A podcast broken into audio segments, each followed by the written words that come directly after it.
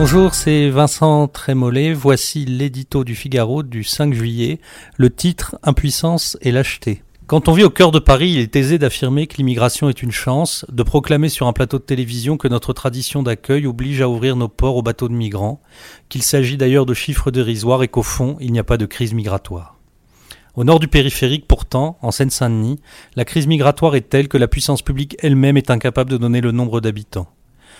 Dans ce morceau de France qui porte le fardeau de toutes nos défaillances, un rapport parlementaire que publie le Figaro évalue le nombre de personnes en situation irrégulière. Elle serait entre 150 000 et 400 000. Les villes qui les accueillent comptent déjà une forte population d'origine étrangère. À la Courneuve ou Aubervilliers, elle s'élève à 43%. Une pression démographique qui oblige écoles, tribunaux, services sociaux, police à travailler avec à l'esprit une inquiétude obsédante. Plus personne ne maîtrise rien. À force d'avoir, comme le dit Alain Finkielkraut, le mal du pays dans leur propre pays, nombre d'habitants et en première ligne beaucoup de Français juifs préfèrent quitter ce département plutôt que d'affronter une insécurité physique et culturelle humiliante. La Seine-Saint-Denis cachait ce département que je ne saurais voir, ou plutôt montrer sa face lumineuse, quartier d'affaires, installation sportive, pour mieux dissimuler le processus qui s'y déroule. Comment peut-on éviter la partition? Car c'est quand même ça qui est en train de se produire, la partition confiée François Hollande à la fin de son mandat.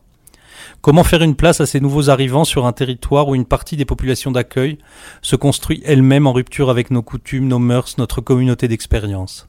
Comment intégrer dans des quartiers désintégrés? Devant cette réalité criante, le beau mot d'accueil apparaît comme une forme supérieure de cynisme, le paravent de notre impuissance et de nos lâchetés.